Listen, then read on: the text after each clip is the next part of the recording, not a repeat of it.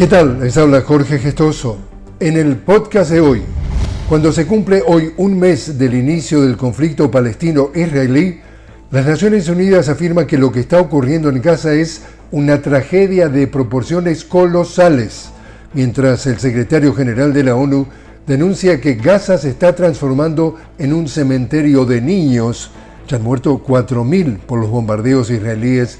Un niño muere cada 10 minutos y Antonio Guterres sigue reclamando un cese al fuego inmediato. En este mes, el saldo hasta el momento son más de 10.000 palestinos muertos, más de 2.500 de ellos mujeres, 26.000 heridos y un millón y medio de desplazados internos. Y del lado de Israel, los muertos suman 1.450, los heridos 5.600 y el primer ministro Benjamin Netanyahu sugirió estar abierto a la posibilidad de pequeñas pausas, al tiempo que enfatizó que Israel tendrá la responsabilidad de la seguridad de Gaza tras el conflicto por tiempo indefinido. En Venezuela, el presidente Nicolás Maduro saludó el inicio de la campaña electoral de cara al referéndum sobre la defensa del territorio Esequibo.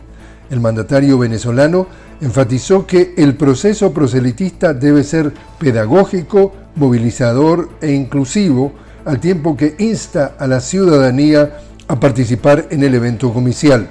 Esto luego de una jornada donde los venezolanos a lo largo del país salieron a las calles para ratificar los derechos históricos de Venezuela sobre la Guayana Esequiba y rechazar las pretensiones de potencias extranjeras sobre el territorio en reclamación. Y países de Centroamérica mantienen alertas ante fuertes precipitaciones tras el paso de la tormenta tropical Pilar que dejó más de 58 muertos en Guatemala, al menos 4 en Honduras y 3 en El Salvador además de provocar múltiples pérdidas materiales en la región. Y así es como está el mundo. Les habló Jorge Gestoso. Los invito a que me acompañen en un nuevo podcast de La Noticia con Jorge Gestoso. Hasta entonces.